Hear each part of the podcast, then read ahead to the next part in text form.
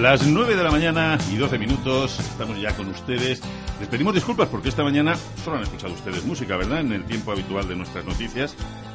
El temporal eh, nos provoca que hayamos tenido dificultades técnicas y ya estamos, ya estamos eh, listos para reanudar nuestra programación con normalidad gracias a los buenos oficios de nuestro compañero Agustín Moya.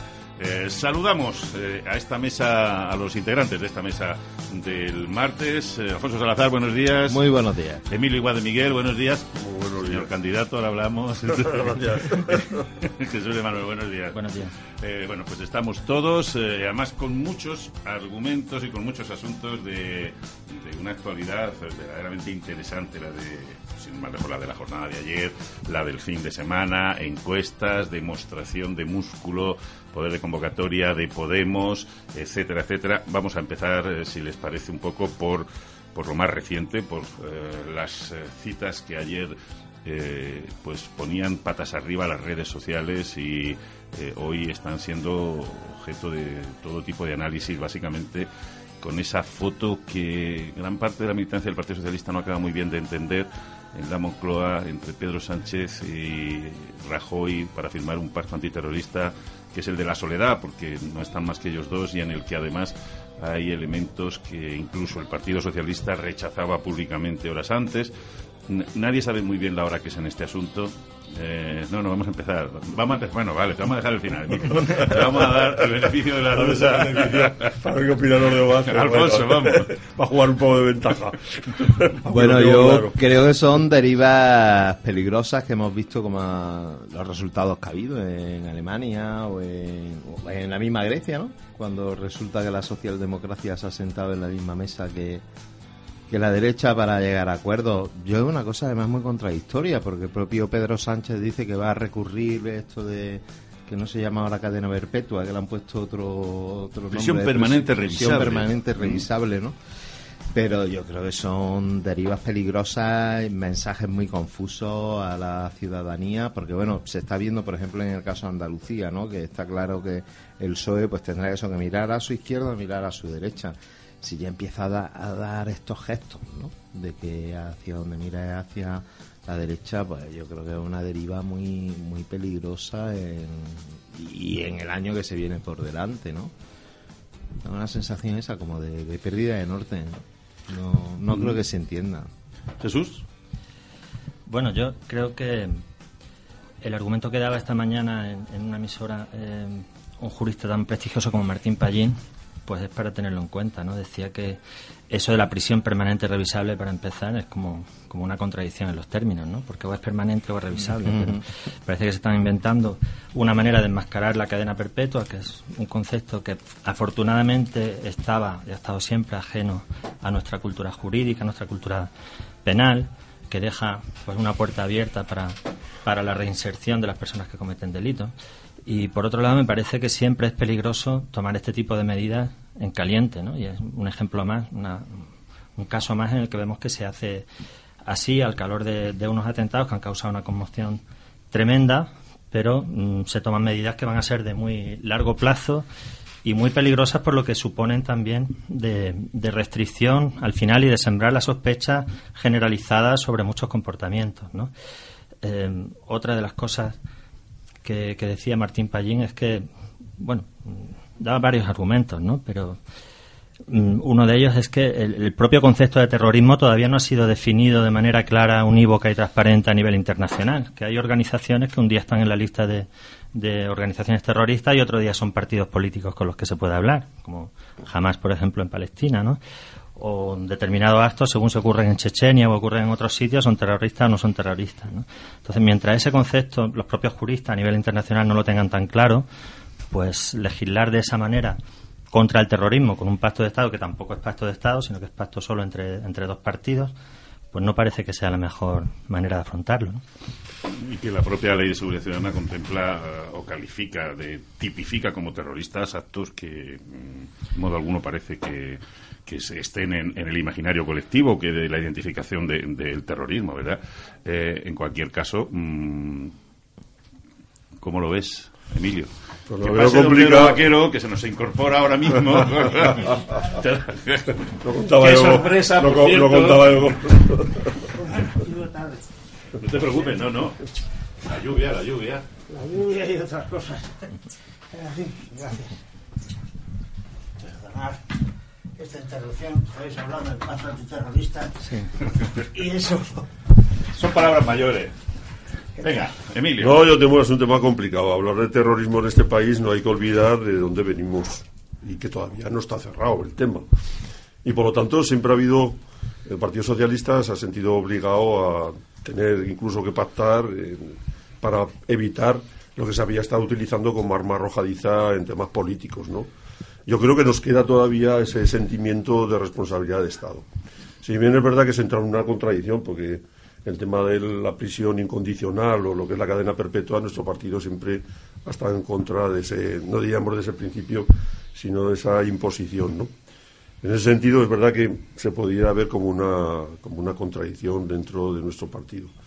Pero, insisto, miremos el contexto donde nos hemos movido, de donde venimos, y es cierto que el terrorismo se ha utilizado internamente y ahora parece que olvidamos también ese sentir en, en utilizar lo que es el terrorismo como arma arrojadiza entre los partidos. Y creo que nos queda todavía esa responsabilidad que, insisto, es difícil de entender y que, por otra parte, el mismo partido dice que pone un recurso de inconstitucionalidad ¿no? y que cuando si llega a gobernar en, en otras como consiguiendo otras mayorías pues derogaría ese, ese proceso ¿no? o ese procedimiento yo creo que es difícil yo como militante entro en esa contradicción precisamente en esa responsabilidad de lo que es el terrorismo que hemos padecido en este país y que es verdad que eh, legislar eh, cuando se han producido unos atentados pues, bastante complicadicos pues es, es difícil, ¿no?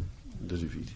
pacto antiterrorista por su propia naturaleza debería ser un pacto eh, Sí, sí. que no tuviera Agustín, ninguna que dificultad debería- que debería estar todo- todos los partidos de que todos los partidos políticos lo suscribieran Eh, incluir mm, cuestiones tan estrafalarias como esa prisión permanente revisable que por cierto ya me contarán ustedes qué efecto disuasorio tiene eso para alguien que está dispuesto a inmolarse. ¿eh? Es que mm, eh, el efecto disuasorio es cuando menos mm, muy discutible. Sí se ve, en esta legislatura ha habido un empeño del Partido Popular por modificar el Código Penal que yo sigo sin saber de dónde le viene esa manía, porque no era una preocupación social, no era algo que hubiese Pero que- yo sí entiendo, Sí, yo yo sí entiendo, Alfonso, que si la calle es la herramienta que tiene la gente para las protestas, cuanto más endurezca ese código y, y- y además, que- que- es que terrible. Yo tengo claro que No, no, vamos, ni espuria ni no espuria, que las tiene clarísimas, que las tiene clarísimas. Gracias, ingenuo, pero Absolutamente ingenua la pregunta, Alfonso.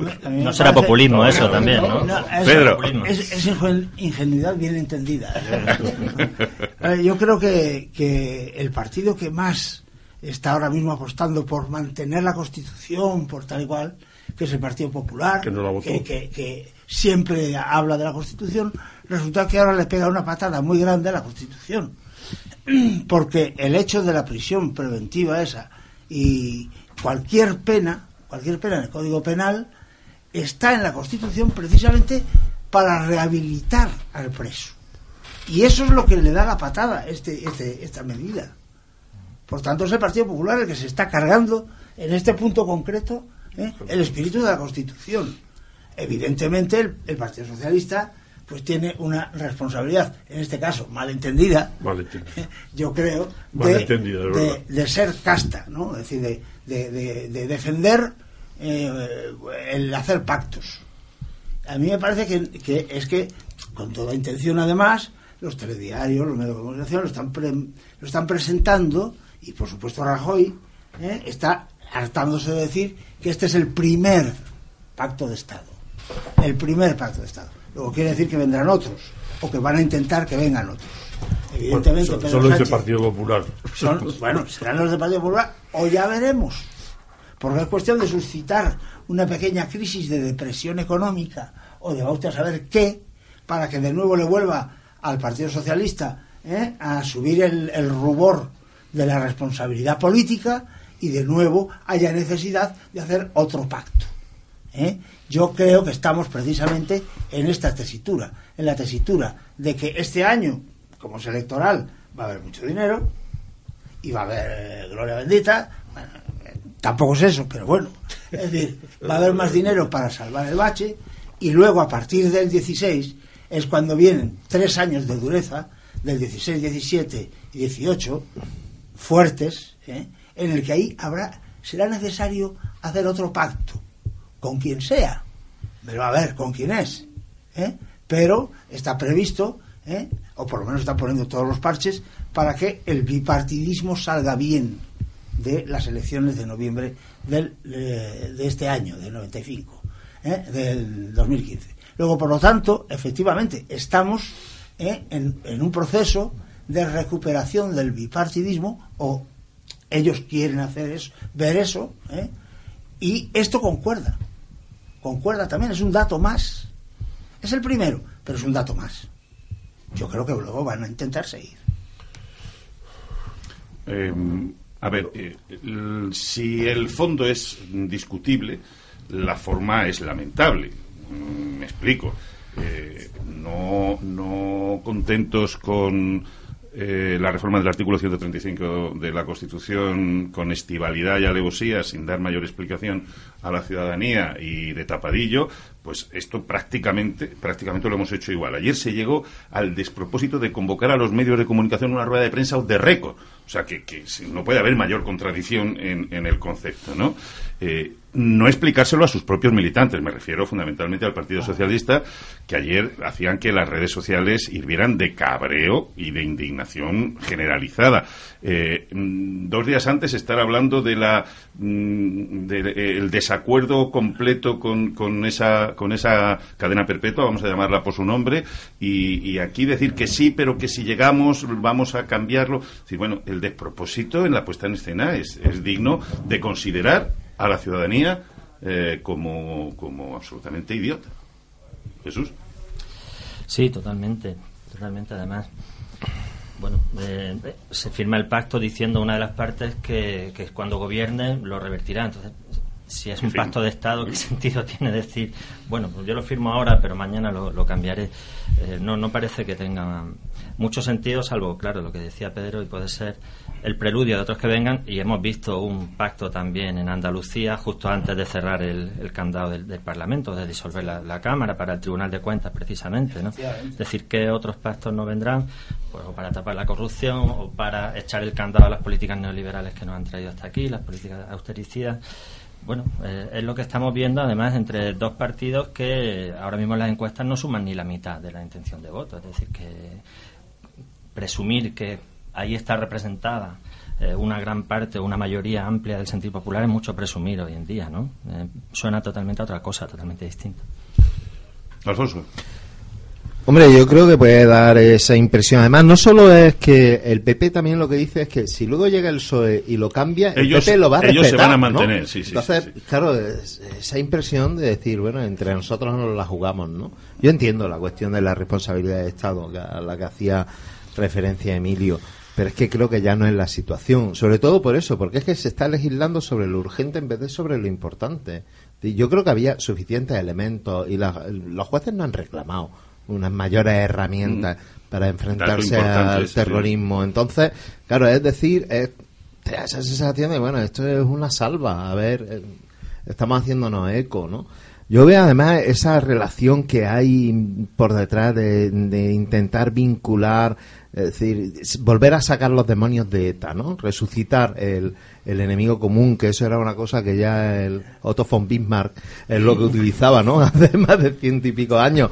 Entonces, Claro, te da una sensación de, a lo mejor, esa línea de lo que dice Pedro, bueno, es que estamos ante una bunkerización de, de ese bipartidismo, ¿no? De a ver cómo nos podemos acorazar y, y que aquí no, no entren los demás, pero si es que la, la calle va por otro lado. eh, entonces, esa impresión de, de que ya no se están enterando de nada. Bueno, creo que no se están enterando ni de lo que pasa en la militancia socialista, ¿no? Es la, la impresión.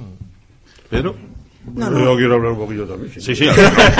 te vamos a dejar, como todo va en esa misma, te vamos a dejar el, el cierre de la ronda. El cierre, el cierre de la ronda. Yo, yo, yo creo, yo creo que, yo creo que sí, sí se están enterando. ¿eh? Se están enterando bien. ¿Eh? Saben que la calle va por otro lado. ¿eh? Pero toda acción política ¿eh? comunicativa siempre lleva el coletazo antes o después tiene una función pedagógica. Y la pedagogía que quieren implantar es que efectivamente los que hacen cosas serias por el país, fijaros, un pacto incluso contra la propia voluntad mía y la del otro también. ¿Eh? Fijaros lo que estamos haciendo porque esta ciudadanía, estos españoles y españolas, estén seguros. vamos en contra de nuestras propias ideas. ¿eh? Luego entonces la calle, que está preocupada con el yihadismo, evidentemente, comulga, empieza a comulgar con sus partidos. Vaya si hay trascendencia y vaya si se están enterando.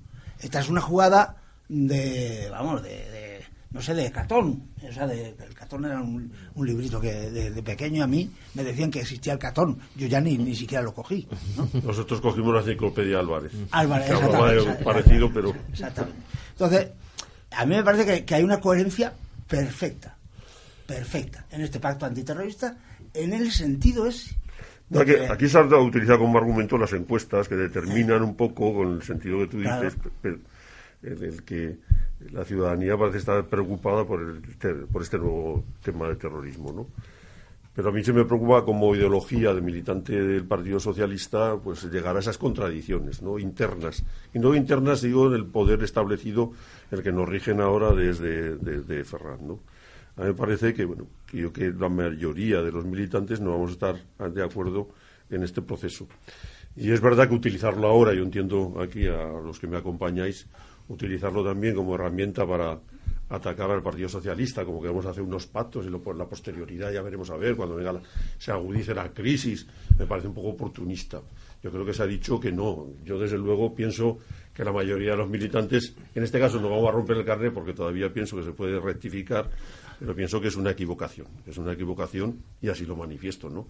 Aunque dicen que quieren utilizar ahora pues el tema de la pedagogía para explicar este procedimiento. A mí no me parece correcto y, no tengo más que decir. Ahora, ya decir, a partir de aquí, que vamos a hacer pactos con el Partido Popular y habría unas vías. también. Lo de, los, lo de los pactos ya veremos. Los pactos ya veremos. Sí, no. O sea que porque a lo mejor hemos. Pedro, porque a lo mejor eh, aquí en Andalucía ahora tenemos que distanciar las políticas entre Izquierda Unida y el PSOE. Para que no nos hagas aquí dando leña, como diciendo. Vamos, siempre vamos a ser respetuosos. que a lo mejor vuestra postura ha sido equivocada porque podíais haber sacado pecho y mira, este es el gobierno de la Junta de Andalucía y todos estos logros hemos hecho. A lo mejor la vuestra política ha sido equivocada. No, la política... Al distanciarse ahora. Al distanciarse ahora. Pero me, parece un poco oportunista. Perdona, perdona, perdona.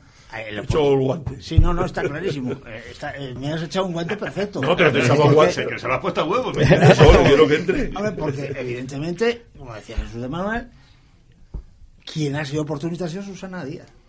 Es decir, ella ha hecho sus cálculos, ella ha dicho, bueno, aquí vamos a poner cuatro excusas, esto de la inestabilidad es una excusa, hombre, fíjate, qué inestabilidad, que hasta el último día se han estado firmando cosas favorables para los eh, andaluces y otras que no se podían firmar ni se podían nada. No, no. Tú mismo defendiste aquí, Pedro, el hecho de que... De que había una banca pública, por ejemplo. Defendías y resulta que tenía que ser... la unidad se tenía que definir y que a ver qué pasaba con el pacto, lo dijiste aquí públicamente, en junio, y eso es una, estabilidad manifiesta en el gobierno. Hay que ver, por de junio, de qué, gran, a ver qué, qué gran inestabilidad que un partido Que podíamos estar ahora de la mano y, decir, y, vender y vender los logros conseguidos. ¿Cuántas veces se reúne el Partido Socialista?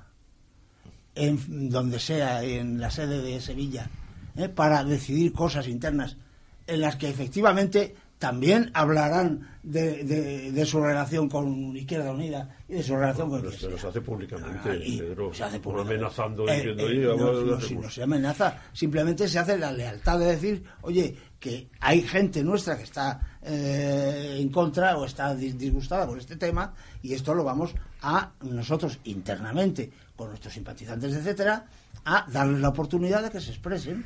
Y si hay razones, si hay razones, pues efectivamente, pues nos iremos del gobierno. Que no hay razones, no nos iremos del gobierno. Y tú sabes. No debía haber muchas porque querías estar gobernando hasta el final luego. Por eso esa, esa es la o sea, contradicción. no, no, no. Esa no, la misma no. contradicción que No estamos hablando aquí en este No tema. hay ninguna contradicción. Sí, total. Lo que hay es sencillamente transparencia y respeto a la militancia. Bueno, ¿Eh? eh, en cambio, Susana Díaz sí ha entrado en la contradicción de, por narices, esto es lo que hay. Susana Díaz adelanta las elecciones y el argumento que dan los andaluces es esa supuesta inestabilidad.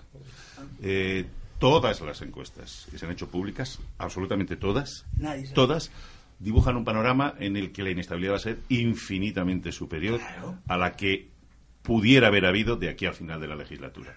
Hasta el punto que aun dando por posible, que ya es mucho dar, que Izquierda Unida y el Partido Socialista pudieran volver a mm, sentarse en una mesa de negociación, ni el mejor resultado de ninguna de esas tres encuestas hechas públicas para Izquierda Unida y para el Partido Socialista les daría mayoría absoluta, suficiente, por lo tanto, para poder gobernar con esa estabilidad que reclama la presidenta de la Junta. Parece, por lo tanto, que la inestabilidad se va a instalar aquí y que los observadores ya dicen que con esa composición del Parlamento la única posibilidad será ese pacto tácito con el PP que deje gobernar al Partido Socialista si es la fuerza más votada. Yo no sé cómo lo veis. Sí, sí, sí. ¿Eh? A mí me gustó literariamente la comparación que hizo la presidenta acerca del noviazgo, ¿no? Eso de, claro, es que si son dos novios y entonces uno le dice, bueno, espérate a junio que ya veremos, ¿no? Pero claro, lo- a través de esa metáfora lo que nos vemos en la situación, hombre, yo creo que, que el novio despechado, ¿no? Es decir, al que se le ha dado la patada, difícilmente se va a sentar, pero Es bueno. muy difícil. Pero bueno, aunque se Pero tú sentaran, fíjate es la situación, es que ya, No, no, que no va a hacer falta un novio, que ya estamos en una situación de, de pareja de Ah, novio. a ver, hay un novio, Va, hay un va a ser novio. necesarios tríos Ah, hay- para no, no gobernar Andalucía. Podemos en un novio perfecto. Pues Podemos en un novio perfecto que ahora veremos a ver qué dice Jesús. Sí, sí, pero que literariamente lo del noviazgo era interesante, pero yo sí tengo la sensación mm, que Susana Díaz, digamos, ha aprovechado la situación y ha dicho, uy, ponen un referéndum, me ponen plazo, doy la voz a la andaluces. Y ahora resulta que las encuestas las están poniendo en una tesitura muy complicada. Muy difícil. Muy difícil. Ahí se, ahí se equivocaba, vete la patada. No, pero- mí las encuestas, yo respeto las encuestas, luego se verá la realidad, ¿no? Sí, La sí, pero hay una coincidencia, Sí, pero- sí, sí. mm, Agustín, Emilio- que luego la realidad. ¿Sabes? Y luego, eh, al final hay que gobernar y se gobernará. Yo entiendo que con el PP nunca, lo, lo digo, lo digo, que no. No, con el PP se puede gobernar Ya, o que te deje gobernar. No, no, ¿eh? pero in- insisto, nosotros un partido de izquierdas y, hemos- estamos haciendo políticas de izquierdas aquí. Lo, lo hemos comentado en, otra- en otras tertulias. Y gobernaremos, yo pienso, con los responsables que están aquí. Aquí hay un, tres partidos que tendrán que pronunciarse, aunque digan ahora que están por la ciudadanía, por los derechos de los ciudadanos, pero al final el, el gobierno andaluz estará constituido y tendrá que gobernar. Podemos dijo Y- ayer, no cerró la puerta, dijo que No, siempre, no, pero- que, siempre si- que pues se produzca claro. un giro de 180 No, grados. De 180 grados habrá que sentarse y determinar cuáles son, Conociendo. cuál- cuáles son los programas que todavía yo no conozco. Conociendo, Podemos, pero- conociendo a la presidenta, eh, muy poco sé. probable el giro copernicano. ¿eh? Yo no sé qué giro copernicano, yo sé, te estoy diciendo, Agustín, que esto es un reducto todavía de izquierdas y el que no quiera reconocer, Bueno, me, me Jesús. parece... Es un, es, es un reducto de socialliberalismo. No, Sí. ya se está gobernando. Se está gobernando aquí. tiene- ahora la legislatura no te, no se nuestra- descarte. Ahora en una semana. en nuestras so- consejerías- Esto es como cuando se divorcia Eh, uno y en- dice, "Ah, que me llevo. en nuestras consejerías ¿Cómo? se han hecho sanciones a los bancos. Eso no es neoliberalismo. Se han hecho muchas cosas que no son neoliberalismo.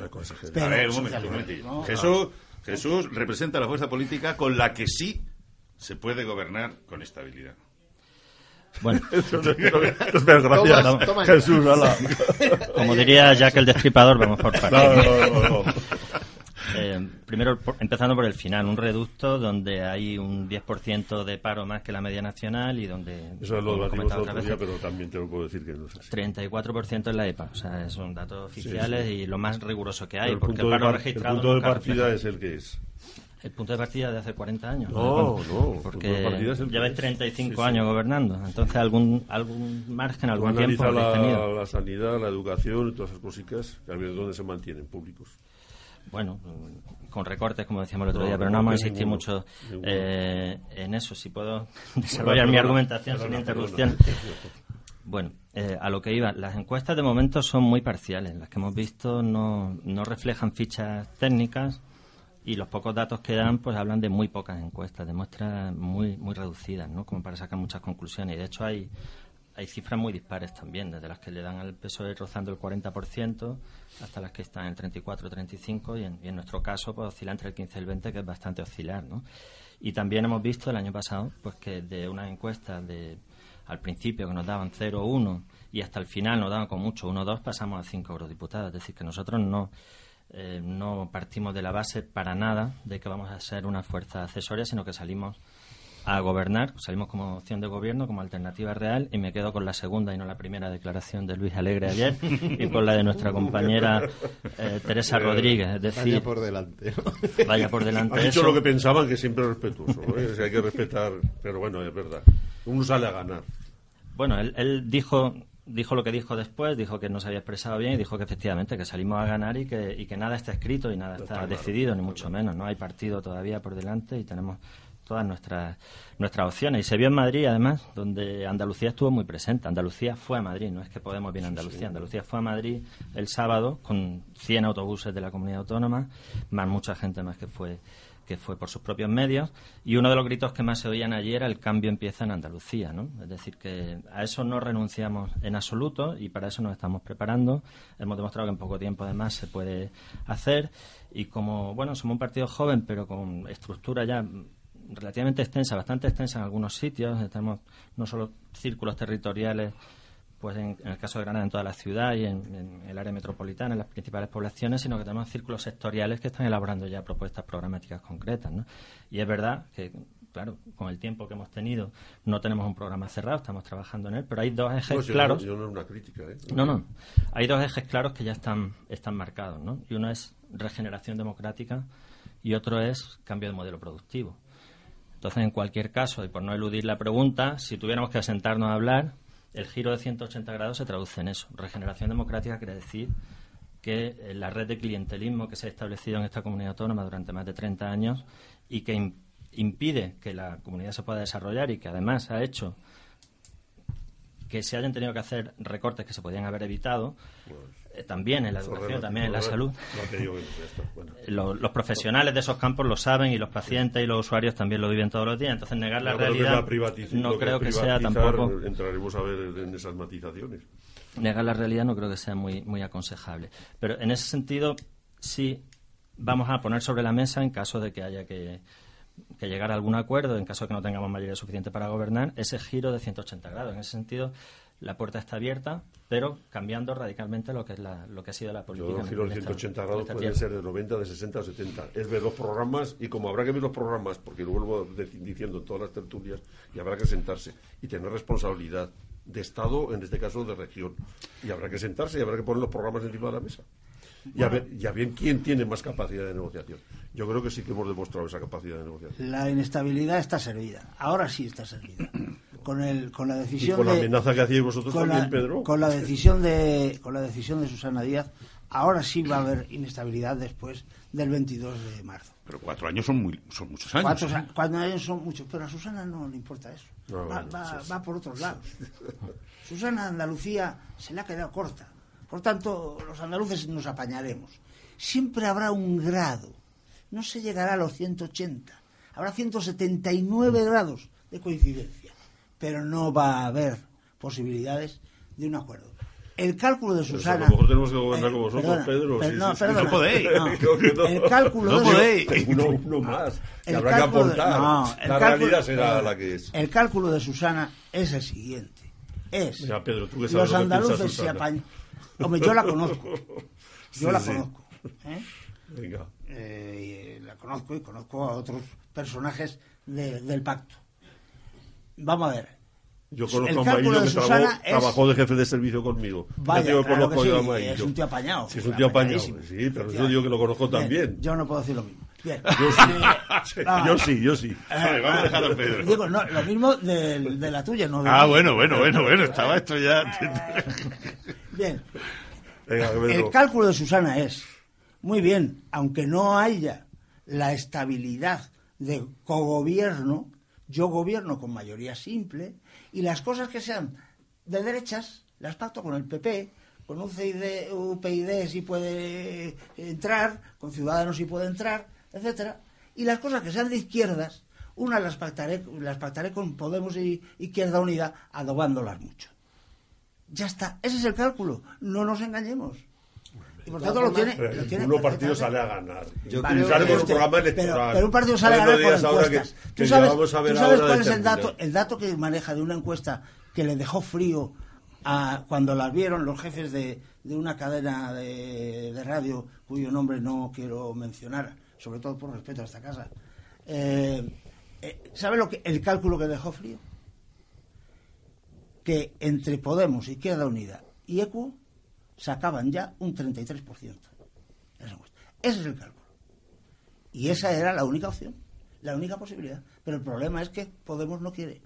No quiere unidad popular. Quiere ir él a, con- a recontar sus votos. A Jesús. Y ese es el problema, de- es el problema del sectarismo ¿eh? Bueno, a de, la izquierda de toda la vida. Es que yo creo que se ha hecho una identificación que, que yo creo que no, no es válida, que es la cuestión de la, ine- la variedad da inestabilidad. Y yo creo que el panorama con el que nos vamos a encontrar a partir de ahora es que se ha roto ese bipartidismo y va a ser muy, muy difícil que se llegue a las mayorías absolutas de gobierno. Va a ser muy complicado. Entonces yo no- creo que hay que cambiarse ya el, el chip, ¿no? Se dice de que no, no va a haber inestabilidad, hay que llegar a acuerdos. constantes. Acuerdos. Y hay que llegar a acuerdos. Pero no vamos a hablar de Moreno Bonilla, ¿no? Sí, sí. No, no, no, no. A ver, No, no, yo es que el otro día estaba viendo eso, que el- el- eh, bueno, la cuestión en las encuestas es que, es que es un perfecto desconocido. Es impresionante la... La pieza magistral del intermedio, que no sé si la viste o si nuestros oyentes lo vieron, se lo recordamos la semana pasada, colocó a un señor de la sexta, de Ah, sí, sí, sí, bueno. cierto parecido físico con el señor Bonilla y lo paseó por Córdoba, haciéndolo pasar por Moreno Bonilla. Ni el Tato, Nadie lo ni el cuenta, Tato lo conocía. De los 11 encuestados, nadie. Es increíble. Y además todos les daban con mucho respeto. Ah, pues muy bien, mucho gusto. Y ya está. Y le, ¿Me le voy a usted a votar? Y dice, pues no. Y ya está. Fue tremendo. Eh, Bueno. Jesús. Bueno, nosotros en todo esto, por un lado, decimos que nos alegramos de que, de que se consulte a la ciudadanía porque pensamos que el panorama ha cambiado lo suficiente como para que la ciudadanía se exprese y se dibuje un panorama político institucional que se corresponda más con lo que la mayoría social hoy día en este país ¿no? y en Andalucía. Entonces, por ese lado nos alegramos. Por otro lado, nos parece que mm, poner los calendarios electorales al capricho de los intereses particulares de una persona pues es algo que la ciudadanía andaluza no va, no va a aceptar tan fácilmente y no va a perdonar tan fácilmente. Esta tierra tiene memoria histórica de cómo han acabado los que han querido utilizar Andalucía para intereses particulares en Madrid. Y yo creo que, que no han acabado especialmente bien, no acabaron especialmente bien cuando el referéndum de la, de la autonomía. Y probablemente a Susana Díaz le salga mal la jugada. Las encuestas efectivamente ya están diciendo que, que no le van a salir demasiado bien. Y bueno, pues a eso queremos nosotros también eh, contribuir con todas nuestras fuerzas. ¿no? Pensamos que, que la mayoría social ya está pidiendo otra cosa y que esa es la que se va a expresar en, en la urna el 22 de marzo. Yo no, hago- no soy gurú y entiendo que la mayoría será la que sea. Y vuelvo a repetir, Susana se ha visto obligada por Izquierda Unida a adelantar las elecciones. Por su propio capricho. por su intención política. Pedro, No vamos a llegar aquí. Desplazar a Pedro Sánchez. bien. Es como lo de Pedro, las peleas de los está, si no si se, si se dice una cosa, Si yo, te, tú. yo te tengo lealtad aquí y te dejo hablar y no hay ningún yo- problema. yo, con toda la lealtad y amistad te lo he Ah, dicho. Es verdad, si no hay... Te digo que, que, bueno, que Susana, su proyección ha dicho clarísimamente su decisión es estar gobernando en Andalucía. Y a eso se va a dedicar. No es un trampolín, como se está diciendo, para irse a Madrid. En absoluto. En absoluto. Se quedará gobernando aquí. Y si no lo veremos la realidad. La realidad va a ser la realidad va a ser tozuda. Entonces no utilicemos cuestiones futuristas para ver sacar rendimiento político. La Yo verdad, digo que Pedro, no. la verdad, Pedro, es que... Yo no, creo no, que, no, Sí, yo que, que lo ha dicho por activa y por pasiva sería incluso hacerse el araquiri político. Estar diciendo Es muy que poco araquiri- Es que creo que se lo ha hecho ya. No, no, no, no. Creo que se lo ha hecho. Creo que es suficientemente Es- inteligente para decir que va a gobernar para los andaluces y se va a hacer política Sería- sería- sería impresentable. impresentable para el Partido Socialista. Sería el araquiri para el Partido Socialista. Pero Sí. insisto, Que quien sí- convoca unas que- elecciones adelantando, Hombre, adelantándose ad- la un año, dice que va a quedar a aquí. los tres meses diga que se marcha, Bueno, Por- puede, puede No, ser no, año. no, decir, sería- Pero puede ser año, pasa nada. Y como dices, esto es de catón también. Es de Catón, que puede ser cualquier año. persona, cualquier perfectamente. ciudadano, que somos inteligentes, la mayoría, una mayor, gran mayoría, pues digo A ver, que... quiero vuestra opinión sobre eh, sobre bueno la manifestación de Podemos el fin de semana en Madrid, eh, que, que en el peor de los casos eh, reunió a 100.000 personas y en el mejor a 300.000 en cualquier en cualquier circunstancia una movilización que demostró una capacidad mm, de convocatoria tremenda a tenor del paisanaje que allí se dio cita. Cuidado, que, que no estamos hablando partido- partido que allí había gente de- de todas las edades, de toda condición, etcétera, etcétera, etcétera. ¿Cómo lo visteis? Hombre, teniendo en cuenta que hace un año Eso es Podemos no existía. Eh, algo prodigioso, sorprendente, es como yo lo, lo veo. ¿no? Es que, claro, con esta rapidez de los hechos, ¿no? A veces nos olvidamos que es que hace un año no, no existía prácticamente Podemos, ¿no? Estaba constituyéndose. Claro, que un año después puede haber hecho 100, 200 o 300 mil personas en Madrid viniendo de- en autobuses fletados mm, de toda España, pagándose ellos los, vamos, los propios asistentes pagándose el billete de autobús, haciendo fondos para la gente, algo prodigioso, increíble. Y yo creo que no solo estaba gente de Podemos, eso es seguro, había muchísima, muchísima gente de y, y yo también veo el aspecto positivo de que es que está dándose una movilización de gente que no se movía y gente que es que ya estaba totalmente desengañada y gente que no quería saber nada de la política. Entonces, yo creo que también ahí hay un fenómeno mm, de repolitización de la, de la ciudadanía, que es lo que Podemos viene, digamos, a, a alentar, ¿no? Y a, y a mover. Y yo creo que eso es la mm, consecuencia más positiva. Yo siempre digo de Podemos que, que creo que lo que plantea son cosas tan de sentido común que creo que es una formación que, desde mi punto de vista, ¿no? Ojalá dentro de seis años no tenga sentido. Ojalá el resto de partidos políticos hayan asumido las cosas de sentido común que se están planteando desde, desde Podemos. Pero incluso el PP, es decir, el PP tiene mucho que aprender también de lo que está planteando Podemos. Yo, yo, vamos, me parece una demostración importante de, de una respuesta ciudadana pues a todo el tema de la crisis que estamos sufriendo y padeciendo los más desfavorecidos, ¿no? Me parece un- una respuesta importante. Si es verdad que ha habido gente de todas las tendencias políticas, que no decía que sea de Podemos. Yo he visto ahí gente del Partido Socialista se Sí, sí, bueno, Beatriz Talegón no quiere decir lo que vaya a votar. Yo creo que era un tuiteando. movimiento de ciudadano, ciudadano, incluso quitando precisamente etiquetas. Si es verdad que la iniciativa partía de Podemos. Y no le quito el mérito precisamente a Podemos de que ha venido a regenerar la vida política, en el sentido de que a movilizar un poco a los partidos preestablecidos, que teníamos, vamos, en este caso, hemos tenido incluso mayorías absolutas en los gobiernos. Nos ha venido a decir que tenemos que estar al lado, que siempre hemos estado, pero ha habido momentos en que nos hemos despistado, y ese recuerdo me parece que es importante. Y esa manifestación, a mí me parece que es una manifestación popular que viene pues, motivada por, por Podemos, pero que ahí hubo gente de todas las tendencias políticas. Yo, yo quiero recordar, eh, porque nadie lo recuerda en estos momentos, que Julio Anguita en los años 90, yo estuve ahí, hizo dos manifestaciones de este tipo. Una de ellas en el que los, los resultados de asistencia pues fueron mm, los que ahora obtiene Podemos o quizá incluso más. Nosotros dijimos que más, yo no lo sé si el dato era correcto o no, pero se dijeron públicamente incluso, los periodistas incluso y tal, que ahí había medio millón de personas. Bueno, vale. Eh, es lo de menos, no se trata de cifras comparativas, pero el fenómeno es el mismo. Y por eso a eso me refiero yo. Luego hubo otra manifestación posterior, también estuve yo allí, en el que ya estaba la crisis de Izquierda Unida, la división con el PDNI, con Cristina Almeida y eh, tal, y ahí ya fuimos menos. Mm. ¿eh? O sea, yo reconozco lo que hay. Es decir, en, el año, en los años 90 hubo, con un 20% de votos de Izquierda Unida, más o menos, hubo una manifestación similar a la que Podemos ha mm, ahora mismo convocado. Quizá incluso un poco más. ¿eh? Eh, y luego hubo una caída.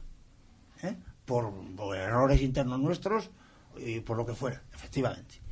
Y a mí me parece que esos son datos más, compa- más, comparativos y más, más cualitativos que cuantitativos, que es donde nos tenemos que fijar. Efectivamente, hay en la calle una nueva concepción de las cosas.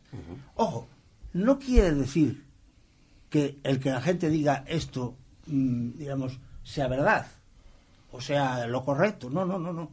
Hay una intuición de base que es correcta. Mire usted, hay una distancia entre los políticos y la calle que esto no hay que lo aguante. Los políticos no representan lo que está diciendo la gente, las necesidades de la gente, etcétera. Eso, eso es verdad. ¿eh? Ahora, mm, que se haya madurado, digamos, el proceso, no solamente de los políticos, sino también de la calle, de encontrar, eh, digamos, el encuentro entre la política y los ciudadanos. Yo creo que no se ha madurado lo suficiente. ¿eh? Y los ciudadanos se pueden equivocar, buscando, buscando una respuesta en algo que no se define, ¿eh? al final se encuentren con otra gran decepción. ¿eh? Ese es el problema de que en vez de programa, programa, programa, se sustituye por discurso, relato, no sé qué. En fin, vamos a decir aquí que aquí hay cuatro cosas. Es que el Podemos tiene que Para definirse mí, y poner ¿eh? en el papel lo que Para va a mí hacer, ese eso. es el problema. Y empezar, empezar a tomar y asumir no, no. responsabilidades políticas. Y aquí en Andalucía se va a ver. Jesús se ve el primer paso que van a tener que dar. es el- sí. Es el primer paso. Si, no viene, si me vienen, vienen muy bien adelantar las elecciones Venga, en Andalucía. vamos allá. Si viene muy bien para ver cómo nos retratamos cada uno. Sí, sí, está bien. A ver, yo quiero Porque recordar a ver, ¿qué- que... Vamos, vamos ya. Perdón. Vamos ya. Quiero recordar que lo del 31 se llamaba la, la marcha del cambio, es decir, que la gente que acudió a Madrid fue a expresar una voluntad de cambio político, ¿no? Entonces, bueno, podemos pensar, sí, efectivamente, que venían gente de distintos horizontes, pero gente que quiere que las cosas cambien en serio y que probablemente lo más probable es que eso lo expresen después políticamente en, las urnas de manera consecuente, porque no ha sido una convocatoria de una ha sido una convocatoria de una organización política muy muy concreta, ¿no? Y bueno, el éxito de, de- de convocatoria que algunos pensaban que podía ser muy arriesgado, porque bueno, Pedro habla de, de precedentes antiguos, pero hacía mucho tiempo que no se hacía algo así, que no se hacía una manifestación no para protestar contra algo, sino para proponer mm, un, cambio político democrático y un cambio político socioeconómico también, ¿no? Eh, yo creo que esos ejes están, están marcados, se está hablando mucho de, de ambigüedad de discurso, pero yo creo que ambigüedad ninguna. Es verdad que el programa está por concretar, pero que ya ha habido unas elecciones en las que nos presentamos. Es verdad que lo tuvimos que hacer con muy poco tiempo, con un programa, ahora hemos tenido más tiempo para reflexionar, para acudir a Pero más si no digo como crítica, si yo lo que Ah. quiero ver ya plasmadas Sí. vuestras intenciones No, no, políticas, no, pero es plasmadas que en papel. plasmadas, vamos a ver, No, para, para, para la alternativa económica, que es lo que más preocupa a la gente al final, porque es la raíz de los principales problemas de la gente, pues se ha recurrido a dos expertos muy solventes que ya han hecho un borrador que, bueno, pues que todavía hay que discutirlo, pero donde hay cosas muy concretas muy concretas en relación con la reestructuración de la deuda. Grecia está marcando el camino. Yo creo que Grecia está demostrando ya con las primeras medidas que otras políticas son posibles y que tampoco pasa nada, salvo aquello que decía Galeano, de que los pueblos votan y los bancos vetan. ¿no? Es decir, en cuanto que se han tomado las primeras medidas significativas de aumento del salario mínimo, de paralización de privatizaciones, de financiar la electricidad de las familias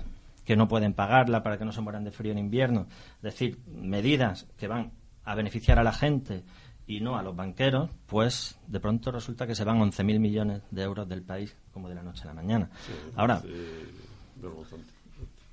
bueno, aún así, yo veo al gobierno griego en una posición muy sólida y creo que eso está marcando un camino que está preocupando ya a esos poderes financieros que nos habían eh, intentado imponer estas políticas con el miedo por un lado y por otro con el mantra ese de que no había otra política posible, que no es un mantra de ahora, que eso es una frase que hizo Margaret Thatcher ya en los años 80, se acuñó hasta con forma de acrónimo, TINA, There is no alternative, decía, no hay alternativa, ¿no? Pero no han estado diciendo 30 años que no había alternativa, ese discurso lo compró la socialdemocracia, lo compró, por supuesto, eh, la ideología conservadora que lo había parido, y ahora se está empezando a quebrar. Se está empezando a quebrar por Grecia por primera vez, yo diría que desde Mitterrand, de los, años, de los primeros años de su mandato, nadie había planteado un órdago tan claro al pensamiento único que se ha impuesto en estas tres décadas y yo creo que Podemos va a seguir por, por esa línea, porque bueno, pues las líneas están marcadas, la solidaridad se ha expresado clarísimamente y em, salvando la distancia y todas las diferencias que pueda haber, en lo básico, pues vamos a plantear una alternativa parecida, que es poner el gobierno al servicio de la gente y no al servicio de ese 1% que ha aumentado su riqueza en un 27%, mientras tenemos un 27% más de pobres al mismo tiempo. Jesús, ¿cuándo está previsto que, que Podemos haga público su programa electoral en Andalucía? Bueno, el calendario electoral nos obliga a hacer algo que no es lo que a nosotros nos, nos habría gustado, que es aprobar primero las listas y después, eh, después el programa, ¿no?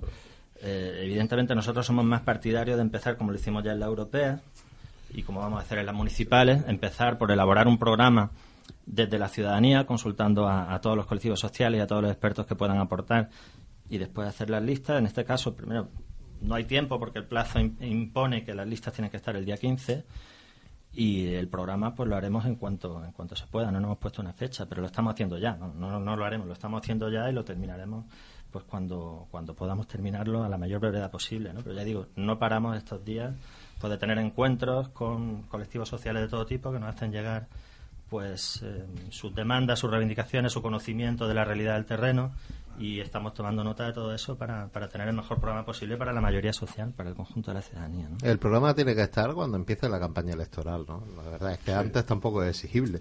¿no? está claro.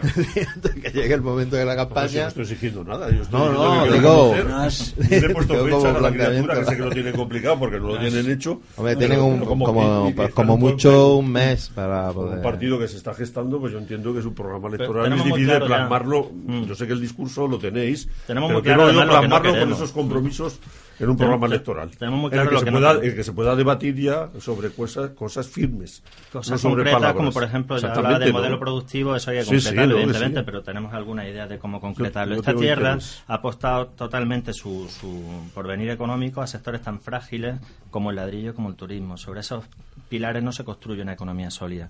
Otro modelo productivo significa que esta tierra tiene riquezas que no se han Esas frases son muy bonitas, Jesús. Yo quiero medidas concretas. ¿Cómo vais a llevar a cabo eso? Porque eso queda muy bonito, yo lo suscribo. Pues, por ejemplo, apoyando, apoyando, por ejemplo, la industria de transformación agroalimentaria que, para que el valor añadido nuestro no se vaya muy Bueno. No, que lo dejas hablar ahí nada más, Agustín. el tío? Esto parece de la sexta. Bendito sea el señor. Pero si no has parado, candidato. candidato número 15. Ah, tú vas a ser candidato. Ahora, ahora, ahora, ahora terminamos con eso. Ahora terminamos con eso. Ahora me explico sobre el 15, ahora tú.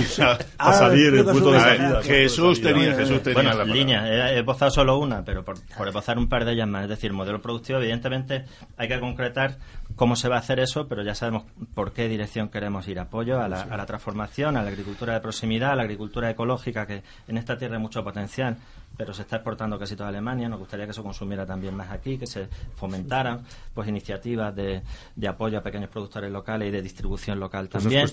Apoyo a las energías renovables. Pues, la energía renovable se estuvo haciendo hasta que se paró, ¿no? y aquí tenemos.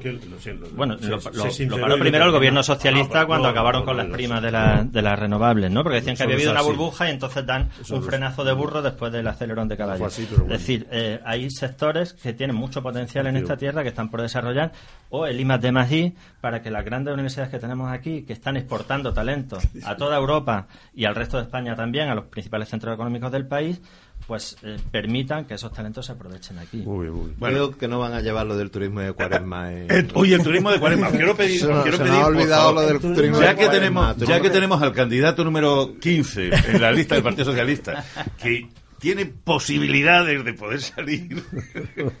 es broma, Emilio. No, no, Eh, es absoluto, Es, es- es una, es no, no. una Pues a mí me ha dado una decepción el Partido Socialista, porque sería un excelente candidato. Evidentemente, No, yo- nosotros también yo tenía que ir un poco más arriba. Tenía que ir un poco más arriba. No, no, no, yo no, yo no he, no he apostado por ir. eh, simplemente se me pidió. Dicho eso, dicho eso, ¿qué os parece la, la historia de... Ya, muy breve, os pido brevedad, eh, que quiero una cosilla más, aunque nos pasemos de tiempo. De que el futuro del turismo es el turismo de cuaresma, no de Semana Santa, no, no, no, no, de cuaresma, es decir, entre ayuno, abstinencia, ejercicios espirituales, etcétera, etcétera, turismo de cuaresma. Pues, hombre, Pedro. Hacerte la Porque necesidad. lo van a agradecer mucho los muchos fieles de Fray Leopoldo de Alpandeire, por ejemplo, ¿eh? y los que vienen a ponerle las flores a la, a la capitana general, a nuestra Virgen. A mí me viene bien por el tema ¿no? de recuperar la gastronomía, que bueno, Ahora- que util- claro, el tema del bacalao, ahora- que me gusta mucho. A lo mejor si lo potencia, pues personalmente... Ahora, en serio, efectivamente, Granada se está convirtiendo en un foco de cultura gastronómica muy importante. Y eso eh, hay que. No, pero eso está bien, eso eso está- está- eso está hay, que- hay que explotarlo. Sí, eso sí, eso, eso, Ah, eso sí. Otra cosa será que cambiemos el modelo productivo hacia I más D más I y eso, el Parque Tecnológico de la Salud. hay Tenga que una sección de la cuaresma. Hay que No, pero- acelerarlo también. con el- Yo lo que me temo es que el turismo es importante. El turismo es muy importante y el comercio. tierra. No, no, Y el comercio, ¿eh? Hombre, pero el turismo tiene, mm, si se quiere tematizar, desde el turismo cultural de primer nivel, cosas. y aquí está Alfonso, que esta ciudad podría ofrecer, mm, yo creo que una cartera eh, imbatible, Está bien, está bien. imbatible. Hemos visto como, no recuerdo, seguramente Alfonso sí lo sabe, que ONG que mide, digamos, eh, los rankings de oferta y de innovación cultural. Sí, el Observatorio Cultural. Granada ha pasado del puesto séptimo que estaba hace dos o tres años al puesto 16. y Málaga del Un 14 crimen. al 3 o 4 ha subido. Es algo impresionante. Demoledor, Demoledor. el dato- No, y que define muy bien lo que han sido las políticas en esta ciudad. Es que De porque todas formas, yo lo, que temo nada con lo del turismo de cuaresma es que el ideólogo de esto un día invente el turismo de adviento. De adviento. y entonces Y ya de sea- Pentecostés. claro, y nos quedemos con que el calendario turístico es un calendario litúrgico, ¿no? Entonces yo ahí es donde creo que se corre un, un riesgo importante. No, pero en serio, ¿eh? lo digo en serio. No, no, no, el camino llevamos. Sí, sí, ¿Eh? vamos camino de que sea Pues mira, de, de- si- si de ceñirnos a la liturgia. Si es por la economía de los granadinos, yo le dejo a la iglesia que meta ahí, en eso, Y no meta ahí cuezo.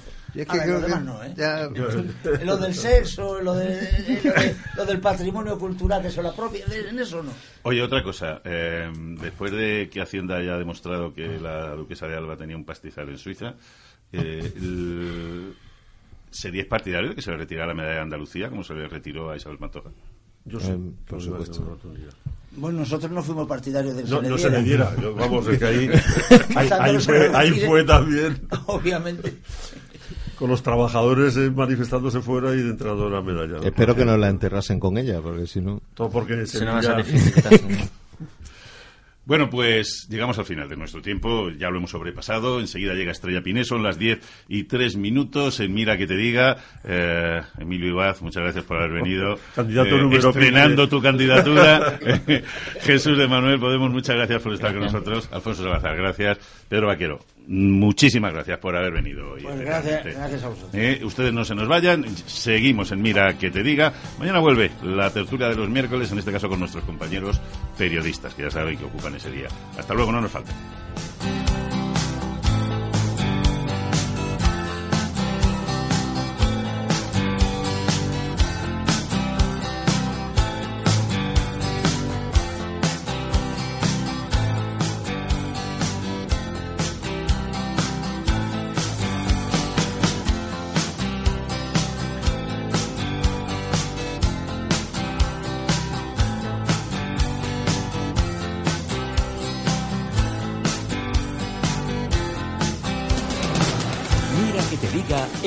Voz de Granada. Siempre en sintonía contigo.